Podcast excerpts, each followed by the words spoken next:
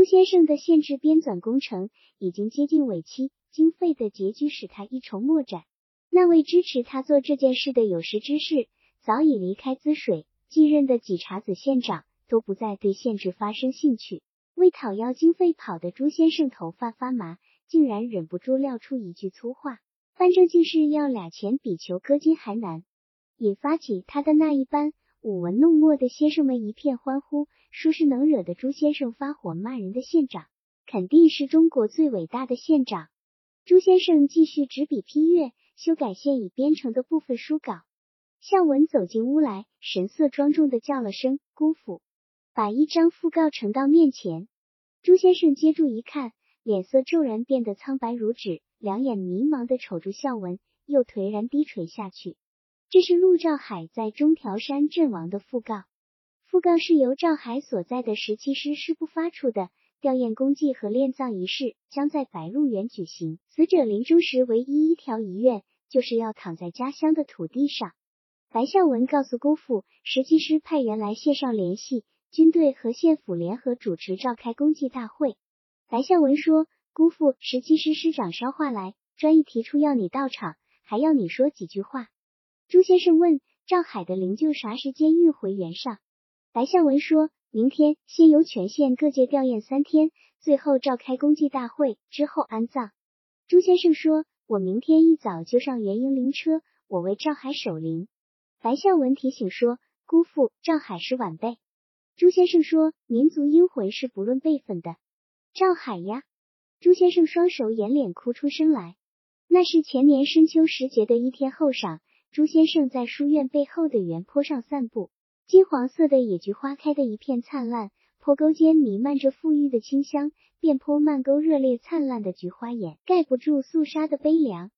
朱先生久久凝视着原坡坡地上播除棉干的乡民，又转过身眺望着河川里直犁、播种、回查麦子和庄稼人的身影，忽然心生奇想：如果此刻有一队倭寇士兵闯进河川或者原坡，如果有一颗炸弹在村庄或者堆满禾秆的垄田室爆炸，那播花杆的、phủ 犁的、撒种的，以及走出村口提来鞋罐送饭的乡民，该会是怎么一番情景？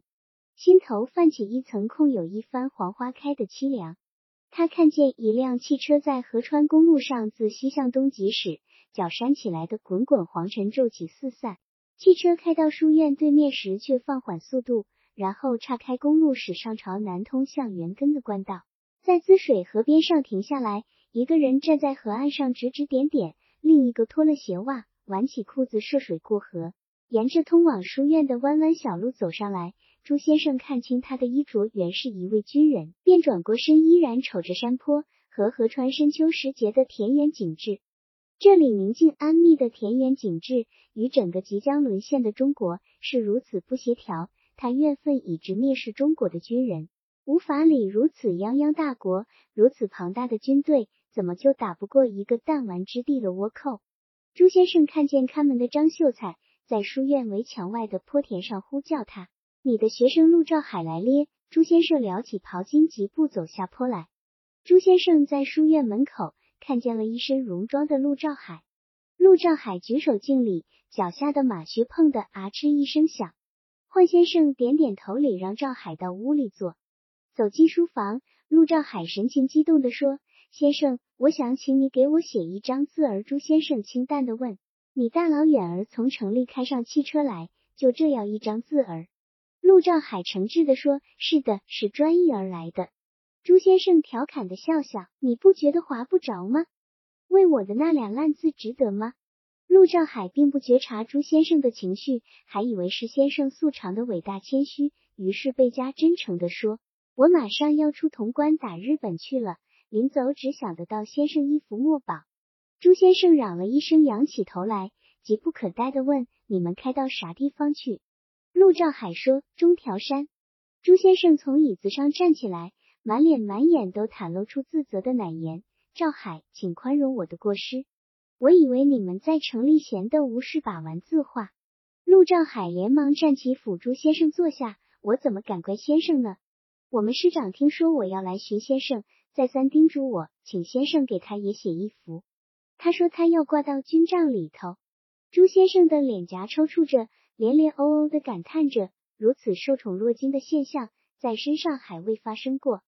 朱先生近来常常为自己变化无常的情绪事后懊悔，然而现在又进入一种无法抑制的鸡毛状态中，似乎从脚心不断激起一股强大的血流和火流，通过膝盖穿过丹田，冲击五脏六腑，再冲上头顶，双臂也给热烘烘的血流和火流冲撞的颤抖起来，双手颤巍巍的抓住赵海的双肩。中条山，那可是潼关的最后一道门山了。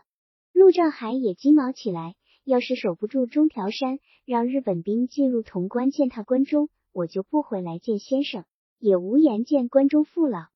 朱先生滴税入砚，亲自研墨，陆兆海要替朱先生研墨，遭到分无声而又坚决的拒绝。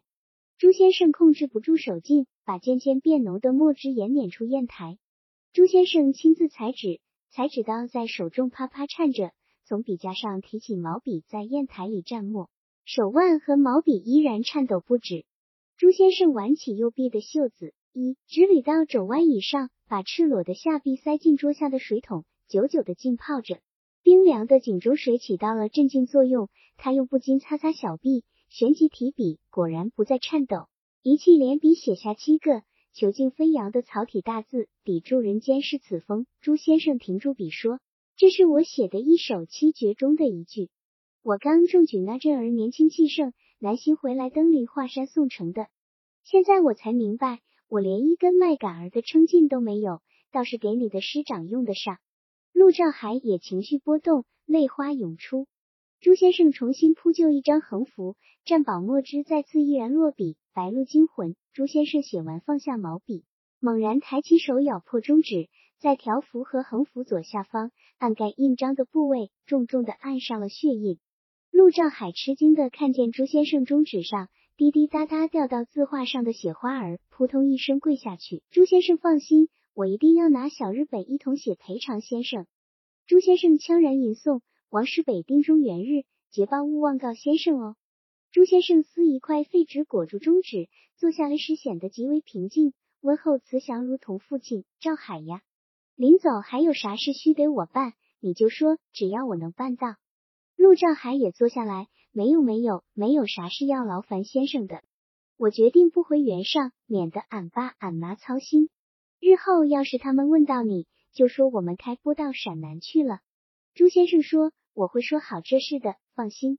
陆兆海说只有一件小事要给先生添麻烦，说着把手塞进胸襟，从内衣口袋里摸出一枚铜元。腼腆的笑笑，先生，你日后见到白灵时，把这铜元亲手交给他。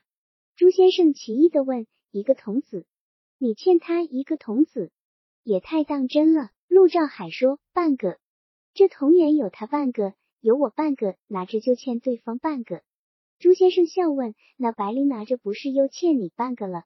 陆兆海说：“他欠我比我欠他好。”朱先生从赵海的眼睛里。窥见了一缕深沉的隐情，便问：“不单是一枚童子吧？”陆兆海坦然叙说了这枚铜元的游戏所引起的两人的钟情。哦，天！朱先生叹惋着：“那后来咋办呢？”后来，她成了我的嫂子。陆兆海嘲笑着说：“他跟我哥赵鹏都姓共哦。”这么说，这铜元比金元还贵重了。朱先生看了看龙的图案，又翻过来看了看字画。交还陆兆海手上，你应该带着。我一直装在内衣口袋带着，我也从来没给任何人说过这个同源的事。陆兆海平静地说：“我要上战场了，我怕这童子落到鬼子手里就污脏咧。”说着就又把铜元递过去。朱先生心里猛扎一沉，把铜元紧紧攥到手心，把铜元交给他，而且讲述凝结在铜元上头的两颗。年轻男女的情谊，这行为本身原来注视着陆兆海战死不归的信念啊！朱先生说：“我会保存好的，等你回来再完璧归赵，还是由你送给玲玲好。”陆兆海站起来辞行，朱先生把编纂县志的同仁先生一一呼叫出来，为陆兆海送行。十余个老先生一再拱拳，直送到书院门口。陆兆海已经重新焕发起精神来。问先生还有啥话要说吗？朱先生冷冷地说：“回来时给我带一样念物，一撮倭寇的毛发。陆兆海啊嗤一声进了的军团里，这不难，这太容易办到了。朱先生更冷下脸说：“要你亲手打死的倭寇一撮毛发，这是白鹿原绝无仅有的一次隆重的葬礼。整个葬礼仪程由一个称作陆兆海治丧委员会的权威机构主持，十七师长为主任委员，滋水县党支部书记岳维山和后县长为副主任委员，会军队各界待机和绅士贤达共有二十一人列为委员，名如朱先生和白鹿村白嘉轩。”以及田福贤都被郑重的列入。所有具体的事务，诸如打木工务、搭棚借桌椅板凳、淘粮食、木面垒灶等项杂事，都由白鹿家族的人承担。白鹿轩在祠堂里接待了十七师和县府派来自治这场葬礼的官员，表现出来少见的宽厚和随和，对他们提出的西式葬礼的各项议程全部接受，只是稍微申述了一点：你们按你们的新规矩做。族里人嘛，还按族里的规矩行事。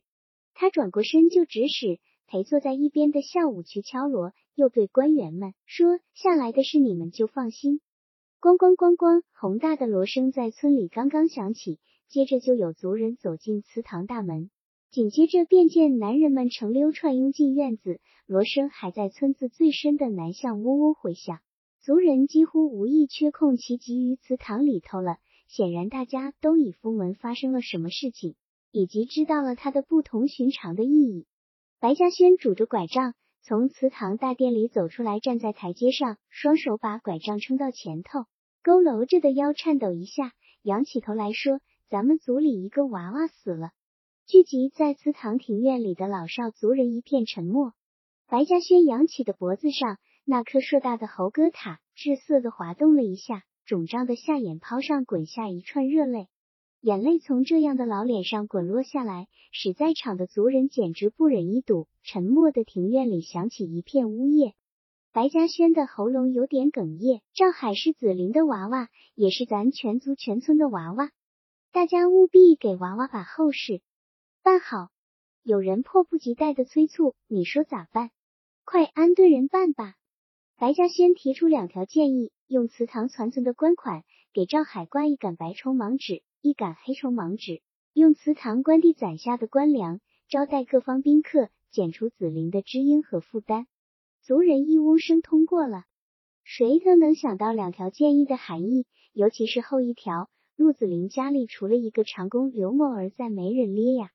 老族长白嘉轩这两条建议情深意义朗，深得众望。白嘉轩接着具体分工，他一口气点出十三个族人的名字：你们十三个人打木工务，一半人先打土木，另一半人到窑厂拉砖，拉多少砖把数儿记清就行了。木道打成，砖也拉了来，你们再和手把木箍起来。白嘉轩又点出十一个人去搭灵棚，灵棚咋个搭法？你们按队伍上和县府官员说的法子弄，顶时赶明个早饭时搭好。灵车晌午就回原上。白嘉轩又一点名分，派了垒灶台淘麦子磨面的人，连挂芒纸的木杆栽在何地由谁来栽也指定了。族人无不惊诧，近几年族里的大小事体都由下午出头安顿，老族长很少露面了。今日亲自出头安排，竟然一丝不乱，井井有条，而且能记得全族成年男人的官名，心底清亮的很着哩。白嘉轩最后转过脸。对待立在旁边的儿子说：“孝武，你把各个场合的事都精心办好，一切都在悲怆的气氛下紧张的进行着。”白孝武实际操持着巨细事项，一阵儿到墓地上主持破土仪式，一阵儿又在祠堂前戏楼下和族人议定灵棚的具体方位，不断回答各项活路办事人的问询，不断接待临近村庄的官人和亲戚。他把各项主要工程的进程。主动汇报给队伍和县府的官员，更不忘给这场不寻常的丧事的主人子林叔说清道明。陆子霖像个重病未愈的人，坐在椅子上，哭肿的眼泡挤住了眼人，似乎对如何安葬的事毫无兴味。笑成，你就看着办吧，你觉得合适，叔也就合适了，你放心办去。朱先生刚刚赶上迎接灵车。灵柩从汽车上抬下来，一边是胸戴白花臂缠黑纱的士兵，另一边是头裹白布、身穿白褂的白鹿村的年轻族人，合伙的抬着灵柩从村口进入白鹿村村巷。灵柩前头是军乐队低沉哀婉的乐曲，后头是一般本源乐人喇叭唢呐悠扬忧伤的祭灵曲。心软眼也软的女人们，自从汽车停稳，看见了漆成黑色的官方，就扯开嗓子哭嚎起来，引得许多男人也嚎哭了。声震村巷，灵柩进入灵棚，三声震天撼地的火铳连续爆响，两条黑白芒纸徐徐升上高杆，在空中迎风舞摆。军方和县府各界代表把早已备好的花圈挽联竞挂起来，临近村庄也纷纷送来纸扎的或绸扎的盲纸。一个英雄的魂灵震撼着古原的土地和天空。朱先生在白嘉轩的陪伴下走在灵柩后来的前排，他没有哭泣，也没有说话，默默地进入灵棚，跪倒在灵台两侧装着碎麦草的口袋上，默默地为他的学子守灵。白嘉轩劝他尽了心意就行了，到祠堂或者到自己的屋里去歇息。朱先生木然跪着，不言不语。白孝武进来，弯下腰，在他耳边悄声说：“姑父，队伍上的马营长在祠堂等你，说赵海托他给你捎来一样东西。”朱先生进入祠堂，马营长把一只铁皮罐头盒子交给他，说：“陆团长临终前托我交给你，我一直没敢打开。”朱先生把那个铁盒子在手里转了转，掂了掂，又交给马营长说：“你把它撬开。”马营长用手抠了抠盖子，抠不开，就绷着脖子打算用牙齿咬开。朱先生连忙制止了他：“不要用嘴碰它，太脏。”马营长愣怔一下。朱先生说：“那里头装着一撮死人的头发。”马营长眨眨眼问：“先生，你算卦算的？”朱先生说：“是他上中条山之前。”我朝他要的，要一撮倭寇的毛发。马营长惊讶的瞪着眼睛，接着就哦哦干呕起来。祠堂里的人纷纷围过来看那只铁皮盒子，手劲大的人把盖子抠起来了，里头果然是一堆头发，倒在地上，才发现不是一撮，而是四十三撮，每撮都用一根细铁丝拦腰扎死。众人一齐瞪着眼睛。朱先生说：“赵海呀，我明白了。”你杀死四十三个倭寇，你说着一把抓住马营长的胳膊问：“你跟赵海都上了中条山，你说的准？这四十三个野兽残害了多少中原同胞？”马营长哇的一声哭了，谁算得清啊？一向事先未做安排的祭礼被朱先生提出来，在刚刚安置下灵柩的灵棚前焚烧四十三撮野兽的毛发，以祭奠赵海的灵魂。这件撼动人心的事已经纷纷传开，人们拥挤到祠堂里来，争着看那些毛发究竟是人的头发，还是狼虫虎豹的眼毛。好多人看罢就丧气了，说那些毛发跟本源上人的头发一模一样，都是黑色的直发，却怎么就要到中国来作恶呢？那些毛发被人拿到灵棚前的场地焚烧，一股焦臭的气味弥散开来，引起好多围在跟前的人呕吐不止。朱先生在白嘉轩的陪引下去看望陆子霖，陆子霖瞧见朱先生就哭了，嗓子完全嘶哑，一声没哭出来的，从椅子软软的跌到地上昏迷了。亲家冷先生一直守候在身边，对轮番昏迷的陆子霖和陆鹤氏施扎冷针。朱先生扶起苏醒过来的陆子霖说：“白鹿原上顶好的一个子孙战死了，他是你养的。”你不要光是难过，还应该豪气一些。朱先生突然改变主意，不再继续参与祭奠活动，在家仙家吃了点饭就下园去了。天黑严时回到白鹿书院，他一回来就开始整理书院珍藏的图书，弄得头发上落着一层尘灰。接着就清理书院的财产和两款项目，包括书院出租土地历年收回租粮的数字。租粮的开销以及剩余的数字，历届县长批拨编纂限制的经费和开销情况，这些事整整忙了两天，他才于夕阳残照的傍晚时分走出书院，独自一人又转到书院背后的原坡上来。还是秋风萧瑟、橘黄如今的深秋时节，三架黑色的飞机轰隆隆响着从圆顶上飞过去，这是飞往西安城投掷炸弹的倭寇飞机。倭寇的队伍尚未进入潼关。倭寇的飞机早已从空中对西安进行了轰炸。据说是十七师在中条山连连重创倭寇，他们能占北平却进不了西安，于是就派遣飞机进行报复。最初的轰炸者造成了西安城居民的大逃亡，古都突然变成了一个死亡之地。在乡村保存着祖籍的或是沾亲带故的城里人，扶老携幼仓皇逃往乡间，带着七分京剧三分卖弄的神气，向乡下人绘声绘色叙说炸弹爆炸的恐怖情景。朱先生的七妹带着一身皮箱味儿逃到白鹿书院，只带着最小的儿子和一个包袱。皮匠既害怕挨炸弹，又丢心不下皮货作坊，说好了一起逃躲。临行时又坐在牛皮上拨不开脚。七妹在书院刚住下两天，朱先生就发现了这个相貌酷似妻子的女人的全部缺点和令人讨厌的习性：爱说话，爱逞能。爱炫耀，爱虚张声势，尤其令朱先生不能容忍的是他那种城市人的优越感。朱先生从第二天晌午就不再正眼瞅他，对他的所有表现视而不见，匆匆吃罢饭，放下筷子就到前院书房里去。他心里开始起了熬煎：这女人要是住下半年几个月，自己非得被厌烦致死。七妹也发觉了姐夫的眉眼嘴脸不大协调。朱白氏给妹妹解释说：“你甭在心。”你姐夫平常也就是那个眉眼，顶多那是毒草拴惯了的。七妹在白鹿书院躲过月里时光，皮匠丈夫把她又接回城去。西安城已曾从最初挨炸的惶恐和混乱中镇静下来，钟楼和四个城门楼上安设了报警器，还听不到飞机的嗡声，就响起警报声，人们纷纷钻进城墙根下的防空洞里。屋院宽敞的人家也完成了自掘地道的工程。皮匠老练的说：“求咧，没啥害怕咖。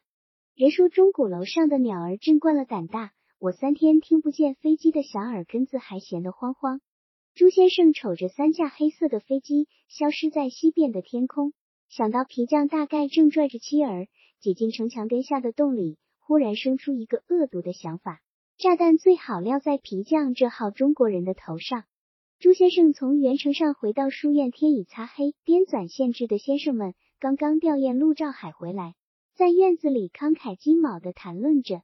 徐老先生看见朱先生，说明日是公祭日，十七师师长和县上的头脑脑都要出面。主事的人让我带话给你，要你明日在公祭会上讲话。朱先生说我不去了。徐先生惊讶，你不去咋办？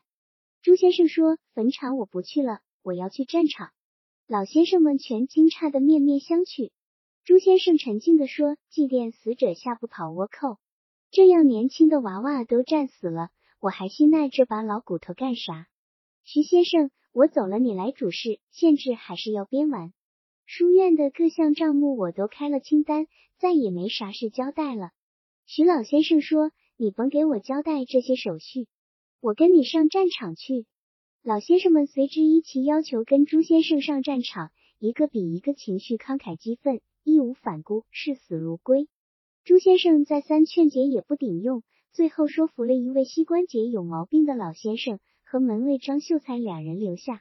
朱先生霍地从石凳上站起，这样也好，咱们明日一起上元参加公祭大会，我代表咱们几个老朽发表抗击倭寇的宣言。朱先生的讲。化成为公祭仪式的高潮，甚至完全形成喧宾夺主的局面，也超过了他过去禁烟和赈济的影响。八个老先生的民族正气震动了白鹿原。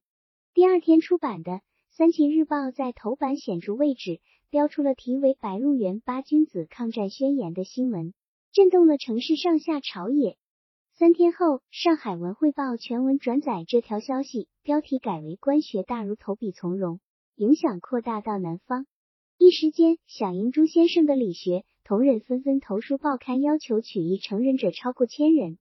朱先生对八位先生说：“报纸把咱们的后路堵死了，谁想反悔也难了。”朱先生给另外七位先生放了六天假，让他们回去与家人团聚团聚，安排一下家事，也走一走亲戚。此行无疑等于永绝。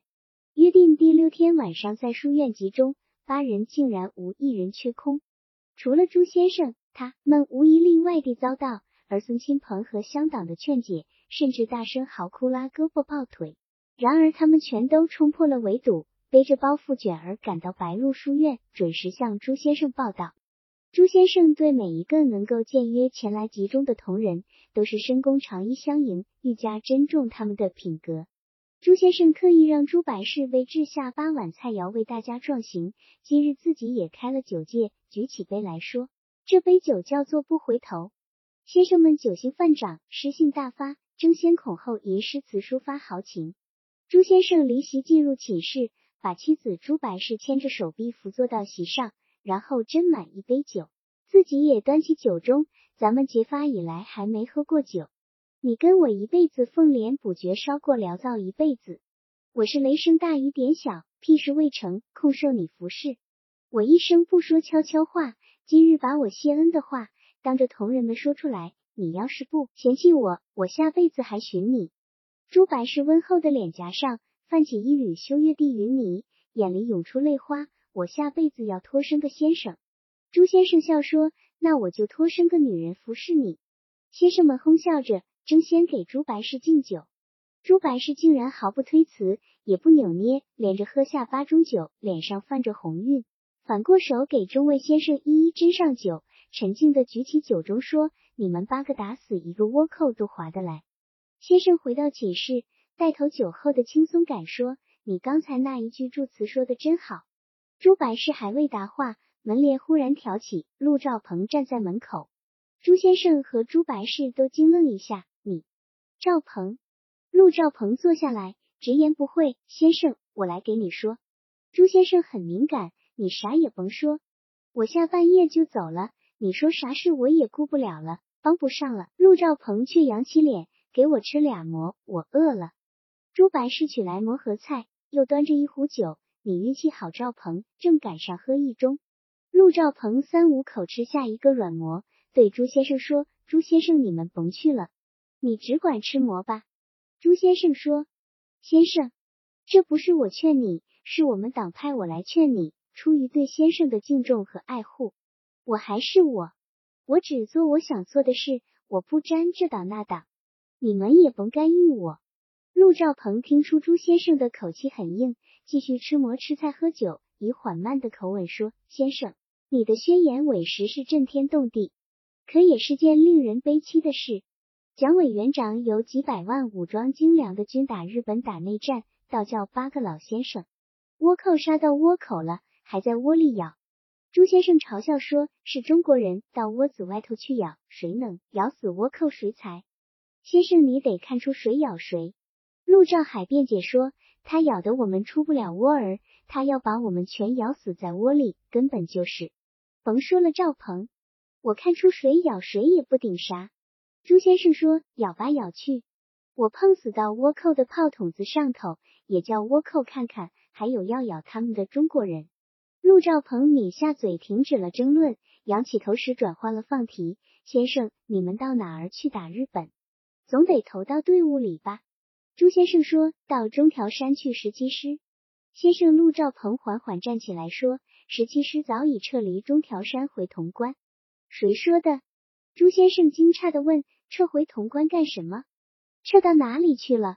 撤到渭北去了。”陆兆鹏也嘲笑说：“按先生的话说嘛，就是窝里咬。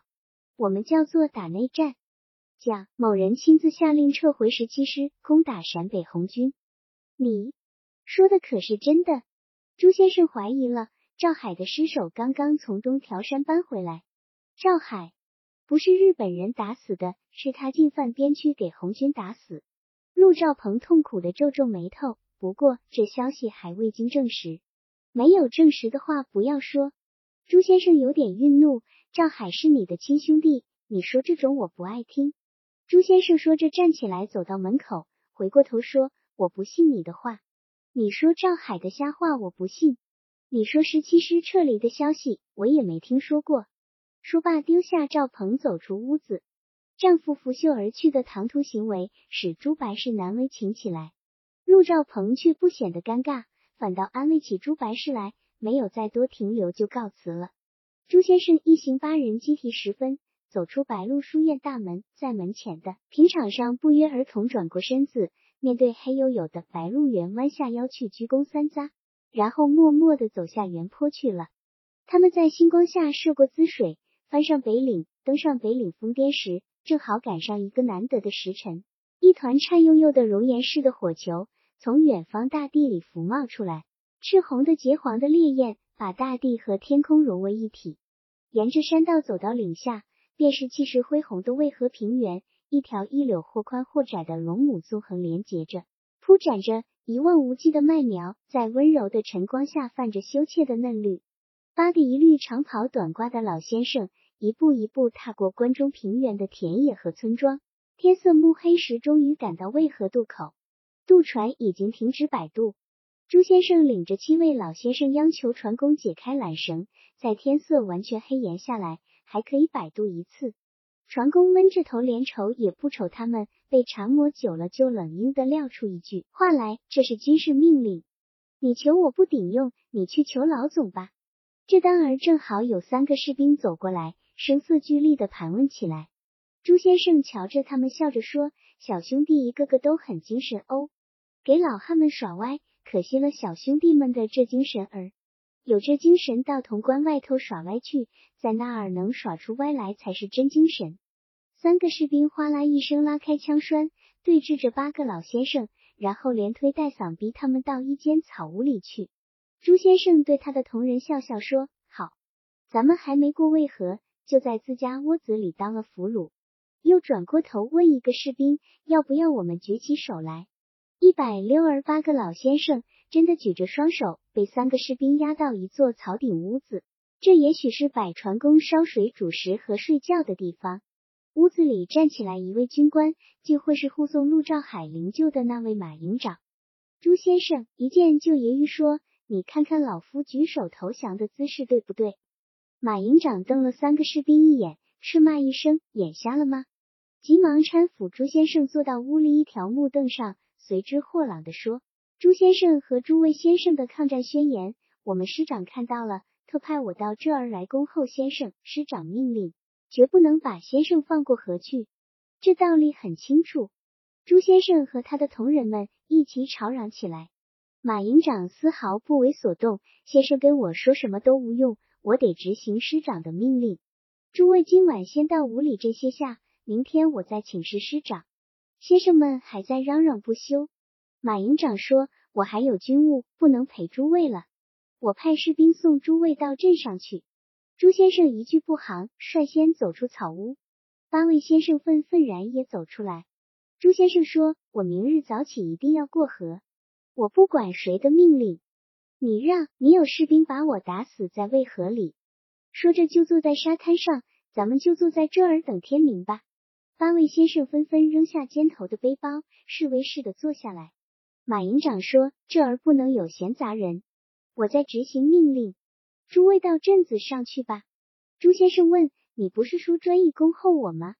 看来此话属虚。”马营长说：“不要多问，你们快去镇子上。”朱先生一行八人在五里镇的一家客店里歇息下来，老先生们经过长途跋涉，已疲累不堪，一倒下就酣然入睡了。夜半时分，一阵急紧的敲门声惊得老先生们披衣登裤，惊疑慌乱。朱先生拉开门栓，马营长和两位侍从站在门口说：“请先生跟我走。”先生们纷纷收拾背包。马营长说：“诸位接着睡觉，只请朱先生一人。”朱先生跟着马营长走时，镇子背后的村庄又走进一家四合院，进入上房客厅，一位微服便装的中年人迎出来打工坐骑。马营长介绍说：“朱先生，这是我们卢师长。”朱先生惊愕片刻，作揖还礼之后，真的劳驾将军了。两人没有几句寒暄，便进入争论：“先生，你投石其实我欢迎，但你不能去战场，你留在师部，给我和我的军官当先生。”我把烟台砸了，毛笔也烧了，现在只有一个目标：中条山。那地方你去不得，任啥艰难我都想过了，大不了是死，我就是到中条山寻死去呀！呵呀，朱先生，你到战场帮不上忙，倒给我添上累赘了。我可不能睁眼背你这个累赘。我不是累赘，我打死一个倭寇我够本，我打不死倭寇，反被倭寇打死我心甘。退一步说，上不了战场还可以给伙伴逃，你烧过还可以替兵磨刀喂马。我累死、病死、战死了，也不给你添累赘，我的尸首也不必劳神费事往回搬。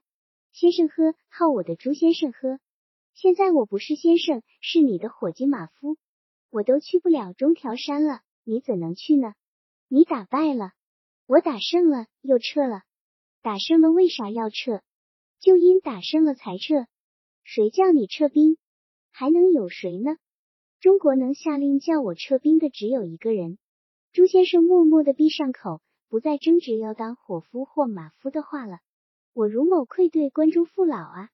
这是一支真正的关中军，从前任创建者到如师长都是关中人，一个是祖籍西府，一个是东府土著。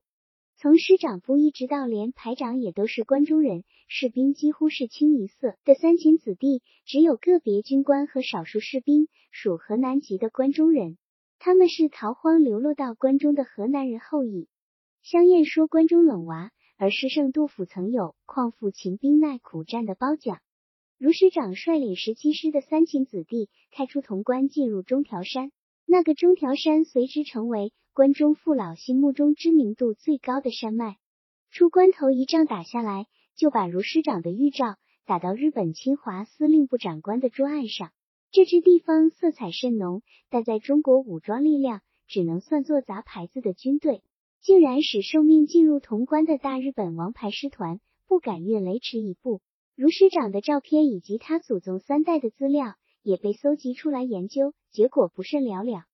无论日本人起初轻视也罢，吃了一场败仗之后又倍加重视也罢，这支在中国抗战武装力量中确实挂不上号的地方杂牌军，在近二年的中条山阻击战中，使大日本小鬼子不能前进一步，吃尽了苦头。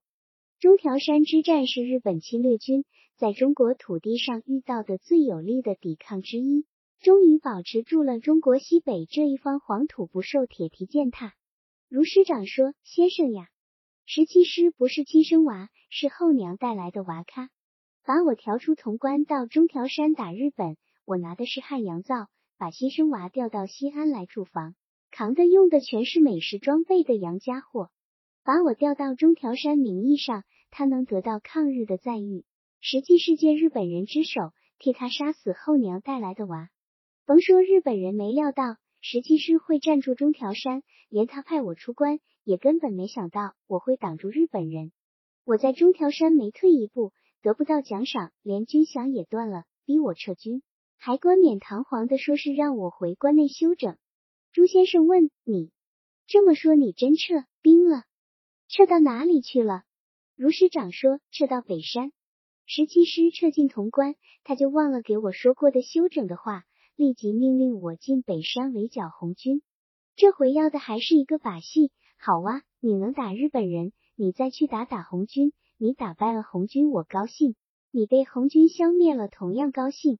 朱先生悲哀地说：“完了完了，中国完了。”陆兆鹏给我说这话，我不信，还训了他，可没料到竟是真的。卢师长。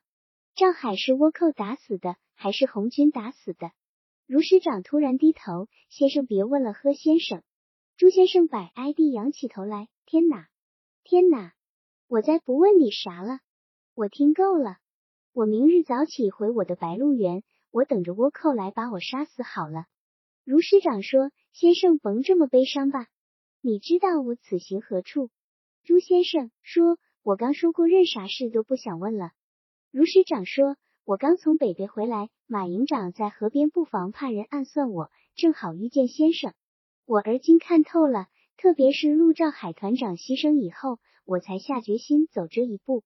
好咧，好咧，我跟北边谈好了，谁也不打谁。”朱先生说：“你的这个窝里总算不咬了。我想回店里睡觉去。”朱先生又回到白鹿书院，给门卫张秀才家立下一条规矩。除了边限制的诸位先生的亲戚，其他任何人都不许进门来。从此日起，关门谢客。他自己也不再读书，更不为任何人提军字画。早晨开始晚起，草草梳洗之后，就走上书院背后的原坡。傍晚时分，仍然在山坡上度过。唯一的一件事，就是批阅、修改八位同仁分头编成的限制各部分的手稿，终日几乎说一句话。他决定不再朝县府讨要经费，用书院官地的租粮来维持县志最后的编写工作。前十卷已经就绪，先送石印馆复印，后十二卷也即将编完。许多涉外的事，他只靠徐先生办理；后十二卷的通改也由徐先生来做，由他最后再顺一遍。有一天，徐先生对民国记事一栏提出疑问：“朱先生，共军徐海东部过滋水县到东山。”这一条里的“君”字是不是笔误？朱先生说不是。徐先生说前边几条都用的是“匪”字字，改不改？朱先生说不改。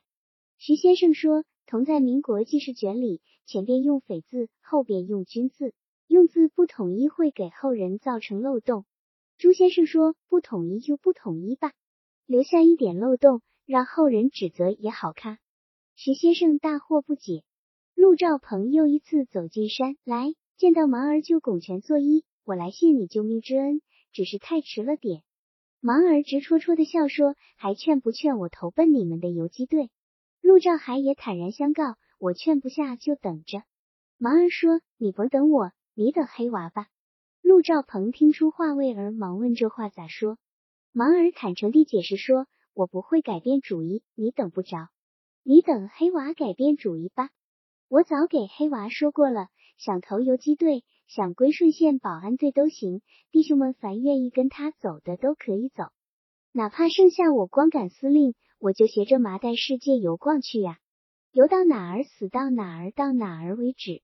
陆兆鹏笑了，等不住你也甭想等住黑娃，他跟你一条辙。盲儿更加真诚地说，我倒盼你能劝下黑娃，让他把弟兄们领走，或保安团，或共产党游击队。愿意投哪家子我都不干涉。陆兆鹏疑惑的问：“盲儿，你这话越说越离谱儿了，你咋能这样猜估我？”盲儿说：“我说的是真心话。”黑娃不信，你也不信。我当土匪当腻了，也累了，我想一个人浪逛四方。黑娃揉着眼睛走进来，看见赵鹏时惊愣一下。盲儿接着说：“你不信，问问黑娃，这话我跟他也说过。”说着走出去，我去看看把菜弄好了没。赵鹏算你有福，正赶上犒劳酒。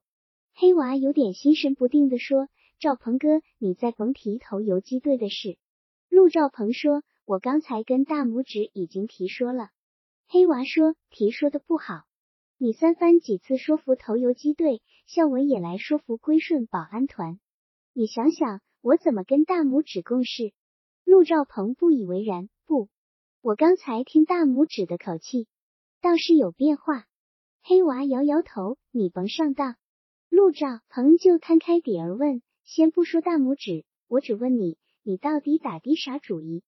你想投游击队，还是想投保安团，还是哪家也不投，继续当土匪？我再说一遍，你撇开大拇指，但你心里到底怎么打算的？黑娃瞅了赵鹏一眼，低下头，陷入沉默。陆兆鹏瞅了瞅黑娃的架势，说：“好咧，你甭回答了，我明白了。”黑娃仰起头说：“你啥也不明白。大拇指不投游击队，我也不投游击队。”陆兆鹏突然说：“那你们就去归顺保安团。”黑娃咧了咧嘴，嘲笑说：“你说气话吧？”陆兆鹏点点头，说是真话。归顺保安团，黑娃迷惑的眨眨眼：“你来替孝文活动？”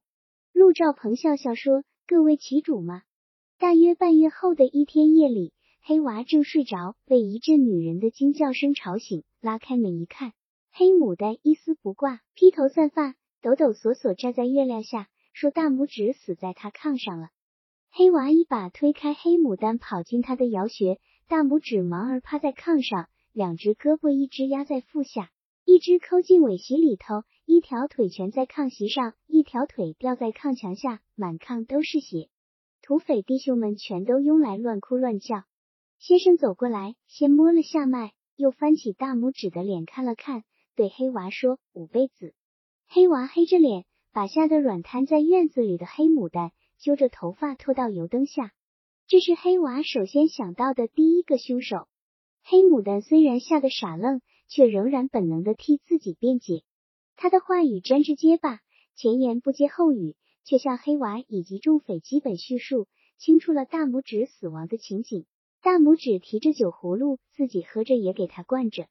大拇指仍然和往常一样喝着酒，和他耍着，也给他灌着酒。喝的他半醉，他也半醉的时候，他才和他弄那事。他刚进入他的身体，就浑身打颤，一下子泄了，接住哇啦一声喷出一股血来，喷得他满脸满脖子都是。他吓得爬起来，看见大拇指在炕上一扭一拧地喷吐着血水。黑娃问：“你把五味子给倒进酒葫芦了？”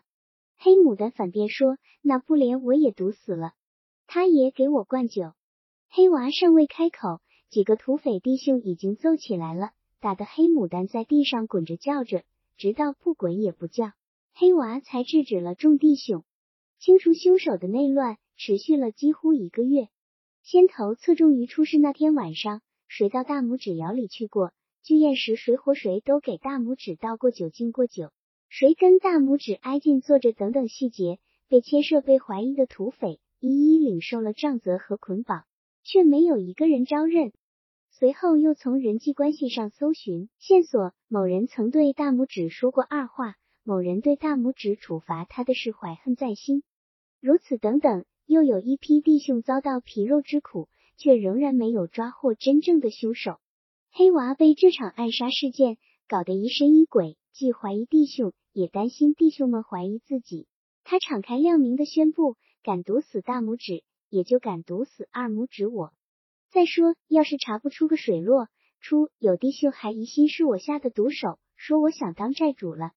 黑娃随之决定重赏揭发了毒的人，直至抛出谁揭露出内奸，就推推为大拇指的建议。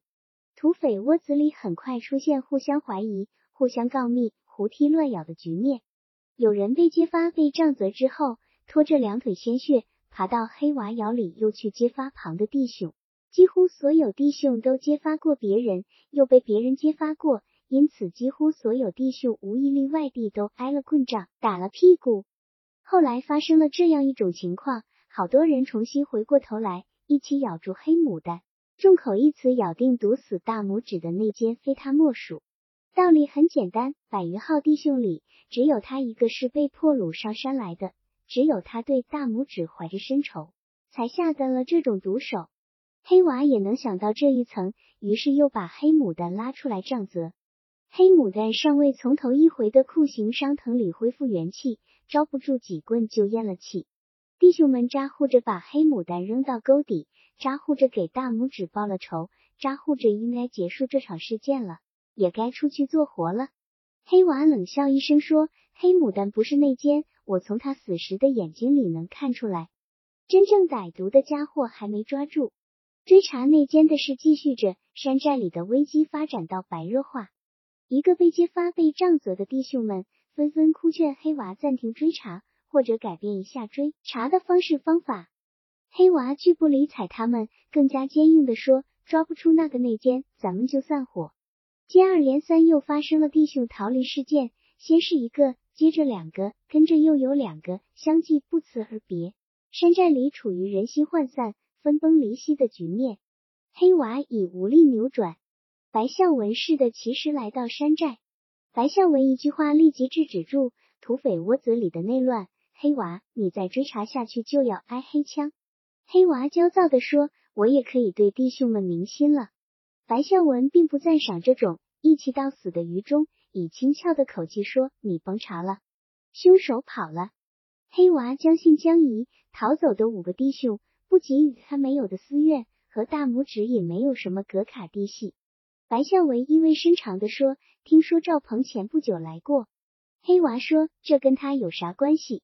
白孝文笑笑：“你肯定你的窝子里没有他的人，堂堂县府里都被他砸蝎子了。共产党搞这一套，可真是无孔也能入哩。”黑娃摇摇头说：“我至今还没查出一点线索。”白孝文就亮出底牌。我的情报已经获悉，你这儿有两个弟兄逃出去投了游击队，这俩人就是赵鹏安插进山寨的底线儿。